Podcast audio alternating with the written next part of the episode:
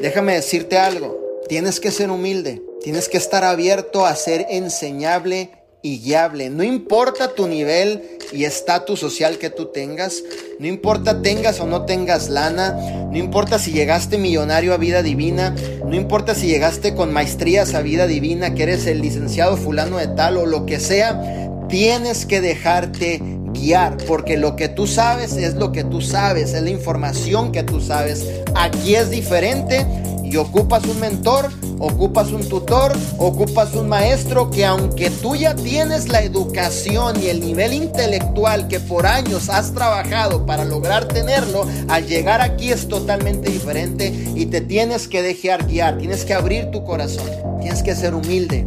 Y uno de los desafíos más comunes que encontramos son personas que no se dejan guiar. Personas que dicen, yo ya me lo sé. Pregunta, ¿qué es lo que tú te sabes? Es tu primer día en vida divina. ¿Qué es lo que tú te sabes, campeón y campeona? Más bien dicho, no sabes nada. Estás llegando a un equipo de profesionales que te vamos a educar para que seas el próximo o la próxima persona con resultados dentro del proyecto de vida divina.